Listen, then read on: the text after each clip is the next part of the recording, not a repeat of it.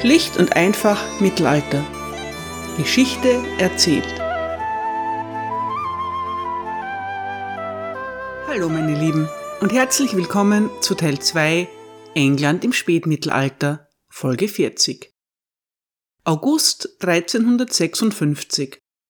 Der französische König Jean II. hat es nicht leicht. Der schwarze Prinz hat Südfrankreich verwüstet und nun droht sogar eine englische Invasion. Jean versucht eine Armee aufzustellen, aber seine selbstbewussten Untertanen verlangen ihm ständig neue Konzessionen ab. Auch die eigene Familie macht dem König von Frankreich Probleme. Sein Schwiegersohn Charles de Navarre ist eine ständige Bedrohung. Charles wird schließlich verhaftet, aber das entspannt die Situation nur marginal. Charles Bruder Philippe de Navarre übernimmt dessen Position in der Normandie und verbündet sich mit den Engländern. Dem französischen König reicht es. Er ist nun wild entschlossen, sich all das nicht länger gefallen zu lassen. Es ist hoch an der Zeit, die präpotenten Engländer in ihre Schranken zu weisen. Leider hat er sich mit Edward of Woodstock einen der härtesten Gegner ausgesucht, die das 14. Jahrhundert zu bieten hat. Aber naja, das Mittelalter ist eben, auch für einen König, kein Ponyhof. Heute geht es um When the Going Gets Tough. König Jean rekrutiert im großen Stil Soldaten. Aber die französischen Lords und ihre Ritter sind deutlich weniger motiviert als die Engländer. Auf eigenem Gebiet ist keine Beute zu machen und das mindert ihren Elan erheblich. Die französischen Ritter sind ebenso gute Kämpfer wie die englischen, aber im Gegensatz zu den Männern des schwarzen Prinzen sind sie keine eingeschworene Truppe. Es gibt wenig Zusammenhalt in ihren Reihen. Mitte des 14. Jahrhunderts beginnen sich die Armeen zu verändern. Auch die Franzosen haben endlich erkannt, dass Attacken der Kavallerie nicht mehr sehr erfolgversprechend sind. Viele Soldaten und mittlerweile auch die Bogenschützen sind beritten, das macht sie mobil. Es wird aber kaum mehr zu Pferd gekämpft. Anfang Juni 1356 schickt der englische König Edward III. eine kleine Armee auf die Halbinsel Cotentin im Norden der Normandie. Die Truppen stehen unter dem Kommando von Henry of Lancaster. Lancaster ist einer von Edwards erfahrensten Befehlshabern. Der englische König hat ihn als Zeichen seiner besonderen Gunst zum Duke of Lancaster ernannt. Das ist eine herausragende Ehre. Alle anderen Träger des prestigeträchtigen neuen Titels Duke sind Edwards Söhne. Der Duke of Lancaster vereinigt sich vor Ort mit Philippe de Navarre. Lancasters Truppen sind agil und bewegen sich rasch von Ort zu Ort. Die Infanterie von König Jean hetzt ihnen hinterher, kann ihrer aber nicht habhaft werden. Trotzdem halten die Rebellen unter Philippe de Navarre bald nur mehr eine einzige Burg. Breteuil. Breteuil ist keineswegs ein wichtiger Ort. Es handelt sich um eine alte Festung, die Mitte des 11. Jahrhunderts von William dem Eroberer erbaut worden ist. Die alte Burg ist nicht von strategischer Relevanz, aber immer noch gut befestigt. Genau gegen diesen Ort richtet der König von Frankreich nun alle verfügbaren Ressourcen seines Königreiches. Breteuil wird von einer wild entschlossenen Garnison navaresischer Truppen verteidigt. Ihre Vorratslager sind voll und es mangelt ihnen nicht an Wasser. Die Belagerer holen sich Bergleute, um die Mauern zu sprengen, aber sie scheitern. Dann starten die Franzosen einen großen Angriff von einem speziell konstruierten mobilen Gerüst aus, aber die Garnison zerstört es mit Brandpfeilen. Die Franzosen erleiden schwere Verluste und erreichen nichts. Edward III. bereitet unterdessen in England eine Invasionsarmee vor.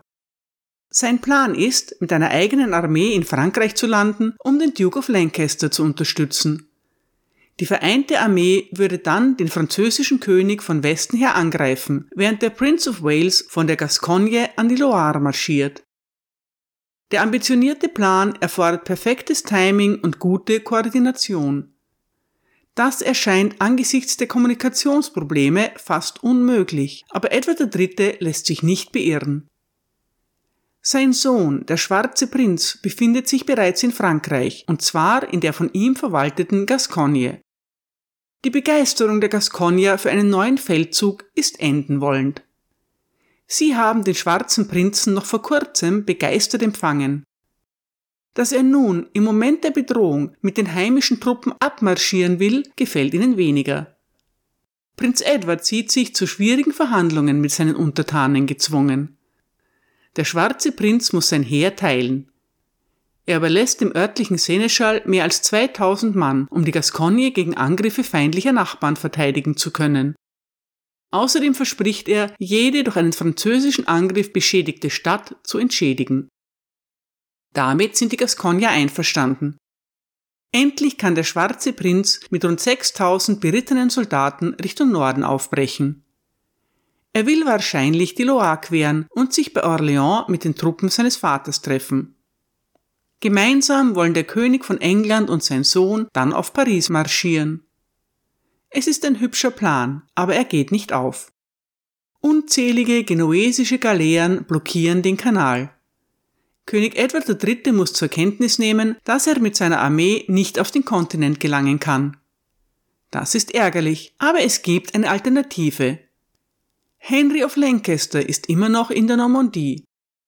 Der alte Haudegen soll Richtung Süden ziehen und sein Heer mit dem des schwarzen Prinzen vereinigen.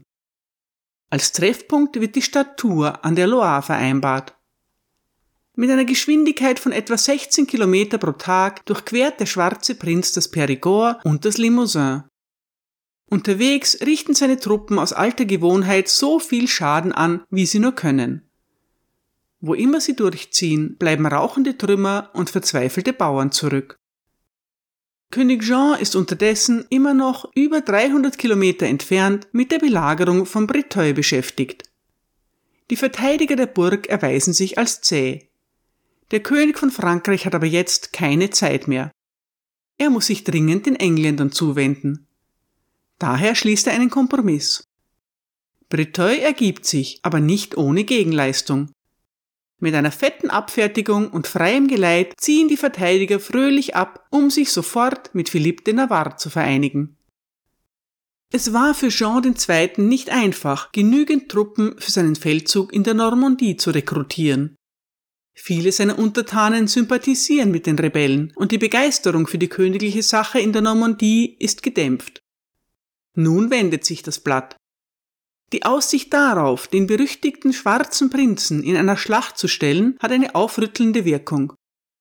Die rücksichtslose Taktik, die er im Jahr zuvor bei seiner Chevauchée angewandt hat, hat die Franzosen gegen ihn vereint. Angesichts des Vormarsches des Prinzen an der Loire, also im Herzen Frankreichs, folgen die Adeligen nun der königlichen Aufforderung. Ein Chronist schreibt, Zitat, Kein Ritter und kein Knappe blieb zu Hause. Hier war die ganze Blüte Frankreichs versammelt. Zitat Ende.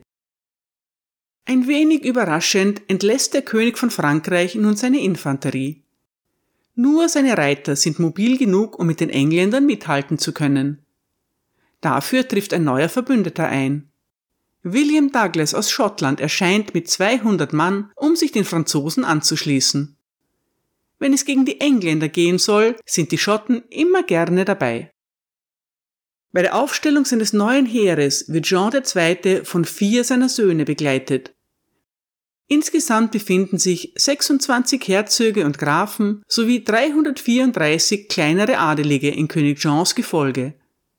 Es handelt sich um eine der größten französischen Armeen des 14. Jahrhunderts. Ein großes Wunder, das man unter ihrem Adel noch nie gesehen hatte, wie ein englischer Chronist beunruhigt feststellt.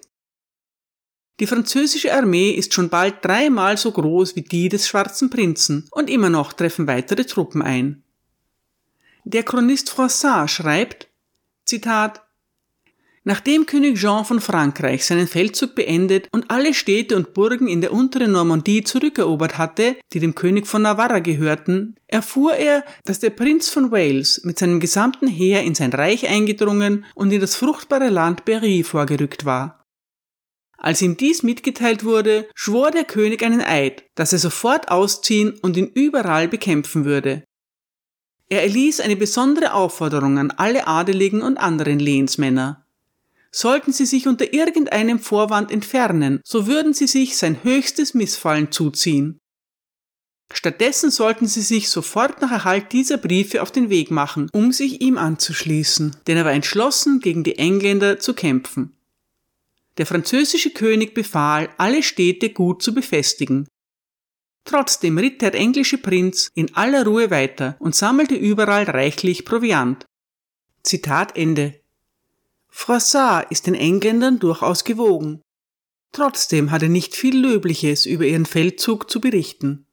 Vielleicht kommt das aber auch auf den Standpunkt an. Er erzählt jedenfalls weiter, Zitat, die Engländer verbrannten und zerstörten alle Ländereien, durch die sie zogen. Wenn sie in eine Stadt kamen, die gut versorgt war, rasteten sie dort einige Tage, um sich zu erfrischen. Bei ihrer Abreise zerstörten sie alles, was übrig blieb. Sie zerschlugen die vollen Weinfässer und verbrannten den Weizen und den Hafer, so dass ihre Feinde nichts mehr retten konnten. Sie rückten weiter vor und fanden überall Überfluss, denn die Länder Berry, Poitou, Touraine und Maine sind sehr wohlhabend. Die Engländer kamen zu einer großen Stadt und einer Burg. Die Stadt war schwach befestigt und schlecht verteidigt und wurde im Sturm genommen. Sie fanden dort eine große Menge an Wein und anderen Vorräten und blieben drei Tage, um sich zu erholen. Dort wurde dem Prinzen von Wales die Nachricht überbracht, dass der König von Frankreich mit einem sehr großen Heer in der Stadt Chartres sei und dass alle Brücken und Städte auf dieser Seite der Loire gesichert und so gut bewacht seien, dass niemand den Fluss überqueren könne. Der Prinz hielt daraufhin einen Rat ab und beschloss, auf dem Rückweg nach Bordeaux, von wo er gekommen war, die Touraine und das Poitou zu durchqueren und das ganze Land auf seinem Weg zu verwüsten. Nachdem sie sich an der Stadt gütlich getan hatten, eroberten sie die Burg und töteten die meisten, die sie in ihr fanden. Dann traten sie den Rückzug an. Zitat Ende. Der schwarze Prinz verwüstet in seiner üblichen Manier das Loire-Tal. Er findet aber keinen Übergang über den Fluss. Die Loire ist zu gut bewacht. Seine Kundschafter teilen Prinz Edward mit, dass König Jean dabei ist, ein riesiges Heer aufzustellen. Auf seinen Vater wartet er hingegen vergebens. Es gibt keine Anzeichen dafür, dass Edward III. in Frankreich gelandet ist. Und es gibt keine Nachricht von Henry of Lancaster. Die Dinge stehen schlecht. Die Kommunikation zwischen den englischen Truppen ist alles andere als einfach. Boten und Spione werden oft vom Feind abgefangen. Der Schwarze Prinz befindet sich 450 Kilometer von den sicheren Grenzen der Gascogne entfernt. Seine Hauptinformationsquellen sind seine Späher und die Verhöre feindlicher Gefangener. So erfährt er, dass König Jean sein Heer in Chartres versammelt hat. Um dieser Bedrohung zu begegnen, versucht Prinz Edward, sich in Richtung der Truppen Henry of Lancasters zu bewegen. Der schwarze Prinz schwenkt nach Westen. Am 31. August stößt die Vorhut des Schwarzen Prinzen auf einen großen Spähtrupp der Franzosen. Es ist die erste ernsthafte Begegnung zwischen den Truppen des Prinzen und denen von König Jean.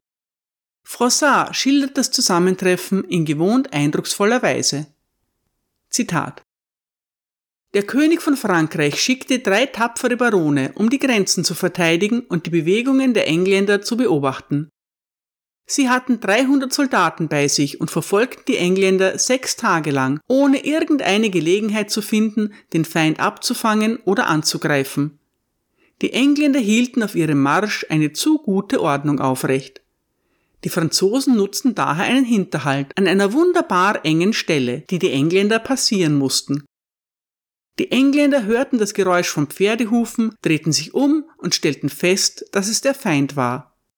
Sie hielten sofort an, um auf die Franzosen zu warten, die im Galopp mit ihren Lanzen in der Hand vorpreschten.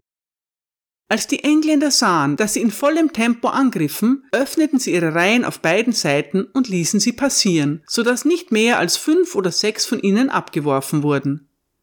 Dann schlossen sie ihre Reihen und fielen über die Nachhut der Franzosen her. Dieser Kampf war sehr heftig. Viele Ritter und Knappen wurden niedergeritten, wieder aufgerichtet und auf beiden Seiten gerettet. Das Gefecht dauerte lange und niemand konnte sagen, welche Seite den Sieg davontragen würde. So heftig war es umkämpft. Zitat Ende. Als die Hauptstreitmacht der Engländer eintrifft, fliehen die Franzosen. Sie können sich in die nahegelegene Stadt Romorantin retten. Der schwarze Prinz befiehlt seinen Truppen, Romorantin einzunehmen. Das ist eine riskante Entscheidung. Die Stadt ist rasch erobert, aber die französischen Truppen haben sich bereits in der zugehörigen Burg verschanzt. Romorantin ist eine starke Festung, deren vier Türme durch einen großen Wassergraben geschützt sind. Der Prinz würde mit einer Belagerung wertvolle Zeit verlieren. Die Hauptarmee Frankreichs ist nicht weit entfernt und kann jeden Moment aufbrechen. Aber Edward hat das Gefühl, dass die Moral seiner Männer nachlässt das beste Gegenmittel, das ihm einfällt, ist eine beherzte Militäraktion. Froissart berichtet, Zitat, als der Prince of Wales in die Stadt kam, fand er sie voll von seinen Männern, die überlegten, wie sie die Burg einnehmen könnten. Der Prinz rief Sir John Chandos zu sich und befahl ihm, mit den Burgbewohnern zu verhandeln. Sir John ging zum Tor und gab ein Zeichen, dass er mit jemandem zu sprechen wünschte. Die Wachen erkundigten sich nach seinem Namen, von wem er geschickt worden war und gingen dann, um ihre Herren zu informieren. Daraufhin kam der Herr der Burg zum Tor hinunter. Als Sir John ihn sah, grüßte er ihn und sagte, My Lord, ich werde von meinem Herrn, dem Prinzen, zu euch geschickt. Er wünscht, sich seinen Feinden gegenüber höflich zu verhalten. Er sagt, dass er, wenn ihr die Burg aufgebt, Gnade walten lassen und euch gute Gesellschaft leisten wird. Der Herr der Burg erwiderte, wir haben nicht die geringste Lust, solche Bedingungen anzunehmen oder ohne Not eine solche Torheit zu begehen, denn wir sind entschlossen, uns zu verteidigen. Daraufhin trennten sie sich, und der Prinz befahl seinen Männern, Quartier zu nehmen, da er am nächsten Tag die Burg angreifen wollte. Sie wurden daher in der Stadt und in der Nähe der Stadt untergebracht. Am nächsten Morgen rüsteten sich die bewaffneten Männer und die Bogenschützen rückten unter ihren jeweiligen Bannern vor. Sie unternahmen einen scharfen Angriff auf die Burg. Die Bogenschützen, die sich an den Gräben postiert hatten, schossen so gut, dass sich kaum jemand auf die Zinnen wagte. Einige stiegen mit Spitzhacken in der Hand auf Balken und Türen und überquerten den Burggraben. Sie begannen damit, die Mauern zu untergraben. Diejenigen, die sich im Inneren befanden, warfen große Steine und Töpfe mit heißem Kalk auf sie herab. Dieser Angriff dauerte den ganzen Tag mit nur wenigen Unterbrechungen. Die Engländer zogen sich gegen Abend in ihre Quartiere zurück, um die Verwundeten zu versorgen. Am nächsten Tag bei Sonnenaufgang ertönten die Trompeten. Alle, die für diesen Angriff aufgestellt waren, machten sich bereit. Der Prince of Wales selbst war da und ermutigte die Engländer durch seine Anwesenheit. Ein Knappe namens Bernard wurde an seiner Seite von einem Stein erschlagen, der von der Burg geworfen worden war. Daraufhin schwor der Prinz, dass er sich niemals von diesem Ort entfernen würde, bis er die Burg und alles, was sich darin befand, in seiner Gewalt hätte. Er forderte sofort Verstärkung für den Angriff an. Einige der Klügsten erkannten, dass sie ihre Lanzen und Pfeile ewig vergeblich einsetzen würden.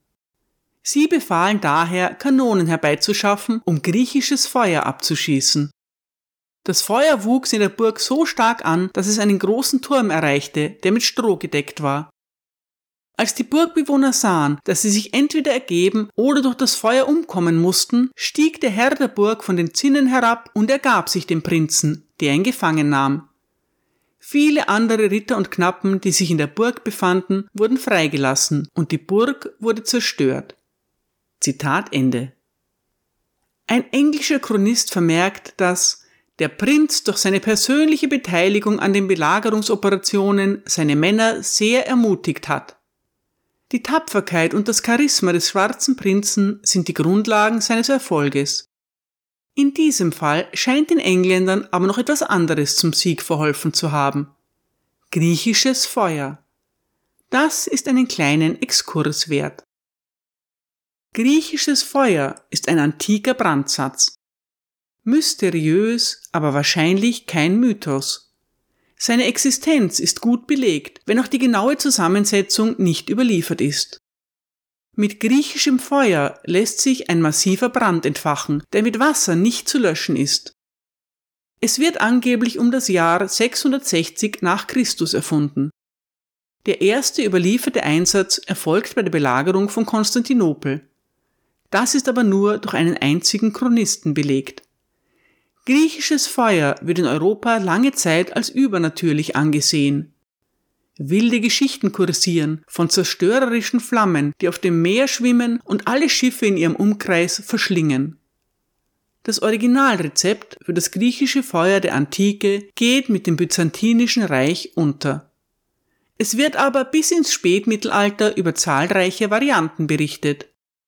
Angeblich bringt König Philipp II. von Frankreich von seinem Kreuzzug einige Fässer griechischen Feuers aus Akkon mit. Er nutzt sie, um englische Schiffe in Brand zu setzen. Als Zutaten werden Bitumen, Schwefel und Naphtha genannt.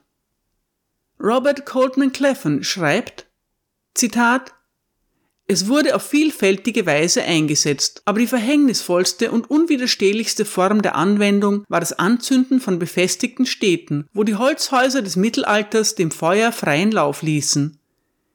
Die Fässer mit griechischem Feuer wurden aus einem Katapult, dem Trebuchet, abgefeuert. Zum Löschen der Flammen wurde eine Mischung aus Essig, Sand und Urin verwendet. Zitat Ende. Wer mehr wissen will, dem empfehle ich den Roman Dark Fire. Es ist der zweite Teil aus der manchmal etwas langatmigen, aber trotzdem großartigen Shard Lake Serie von C.J. Sansom. Und, um es kurz erwähnt zu haben, ich verdiene nichts an diesem kleinen Tipp. Ich packe ihn völlig selbstlos in die Show Notes. Zurück nach Frankreich, wo der schwarze Prinz mit oder ohne der Hilfe wundersamer Flammen Romorantin erobert hat. Die zügig durchgeführte Aktion hat den gewünschten Effekt. Die Stimmung der bedrohten englischen Truppen hebt sich. Schon bald folgen weitere gute Nachrichten. Endlich gibt es Kontakt zu Henry of Lancaster. Wenn es Lancaster gelänge, die Loire zu überqueren, könnten sein Heer und das des Prinzen gemeinsam kämpfen. Die englischen Soldaten und die Ritter der Gascogne sind eingespielte Elitetruppen. Vereint haben sie eine gute Chance, die zahlenmäßig überlegenen Truppen des Königs von Frankreich zu besiegen. Anfang September erreicht die Armee des Schwarzen Prinzen Tours. Die Truppen schlagen in den Vororten ihr Lager auf. Vor ihnen liegt breit und mächtig die Loire. Prinz Edward und seine Soldaten sind wieder voller Zuversicht. Henry of Lancaster und seine berittenen Truppen haben in vier Tagen erstaunliche 200 Kilometer zurückgelegt. Sie befinden sich flussabwärts südlich von Angers. Die beiden englischen Armeen sind nur noch 112 Kilometer voneinander entfernt. Der schwarze Prinz spürt, dass seine Männer neuen Mut fassen. Um sich die Zeit zu vertreiben, schickt er seine Truppen vor die Stadtmauern von Tours. Er hofft, die Garnison zu einem Kampf herausfordern zu können. Aber die Verteidiger von Tours denken nicht daran, sich darauf einzulassen. Sie ignorieren die feindlichen Ritter vor ihren Toren. Während die Engländer warten, ändert sich das Wetter. Ein heftiger Dauerregen setzt ein. Geoffrey Le Baker schreibt, Zitat, das Wetter war seit Beginn des Feldzugs schön und ruhig gewesen, aber jetzt donnerte und regnete es drei Tage lang, und die schiere Schwere des Regens machte die Loire zu einem reißenden Strom. Zitat Ende. Mit dem plötzlichen Wetterumschwung werden die Hoffnungen der anglo-gaskonischen Armee im Keim erstickt. Die Franzosen haben die meisten Brücken über die Loire zerstört. Den angeschwollenen Fluss zu durchwaten ist unmöglich. Lancaster und Prinz Edward schicken Aufklärungspatrouillen aus. Eines Nachts kommen sich diese so nahe, dass sie die Lagerfeuer auf der anderen Seite des Flusses sehen. Es nützt ihnen nichts. Die Loire bleibt unpassierbar. Henry of Lancaster kann sich der Armee des Schwarzen Prinzen nicht anschließen. Am 11. September erhält Edward die Nachricht, die er schon länger fürchtet. Die Armee von Jean II. ist unterwegs.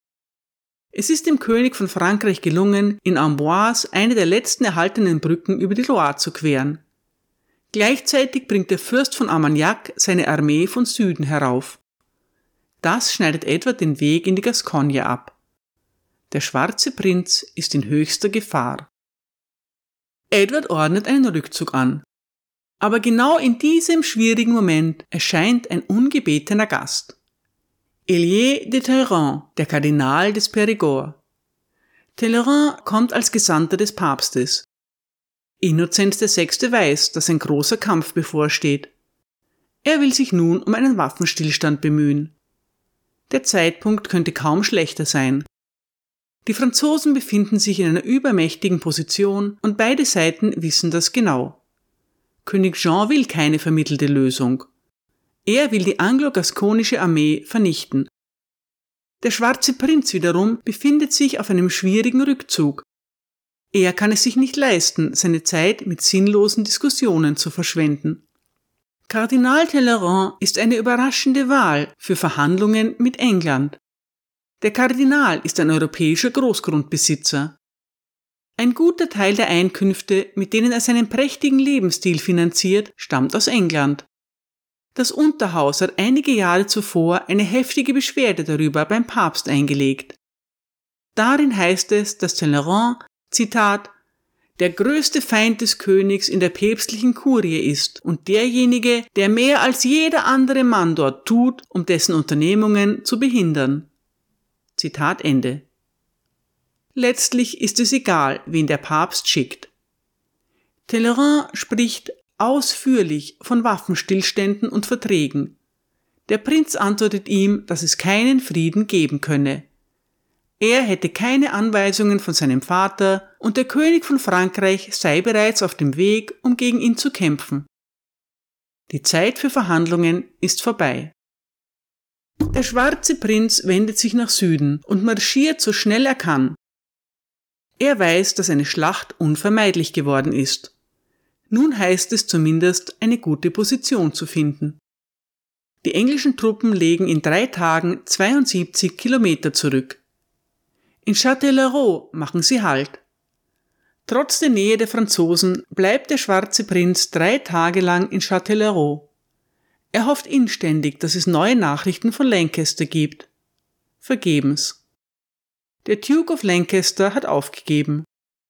Er ist bereits dabei, sich mit seinen Truppen in die Bretagne zurückzuziehen.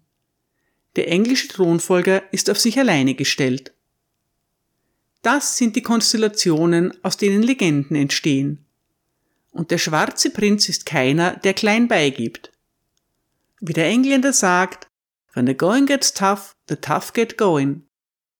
Michael Jones schreibt, Zitat, doch gerade jetzt, als er dem Unheil ins Auge blickte, schüttelte der schwarze Prinz die Fesseln eines zu ehrgeizigen Feldzugs und einer Strategie, die ihm nie ganz klar gewesen war, ab. Er zeigte sein wahres Können als Kommandant. Er vertraute auf sein Bauchgefühl und wandte sich an seine Soldaten.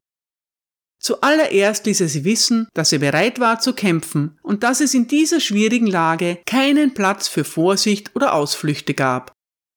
Am 16. September verkündete er seinen Truppen, dass er bereit sei, sich dem französischen König in der Schlacht zu stellen.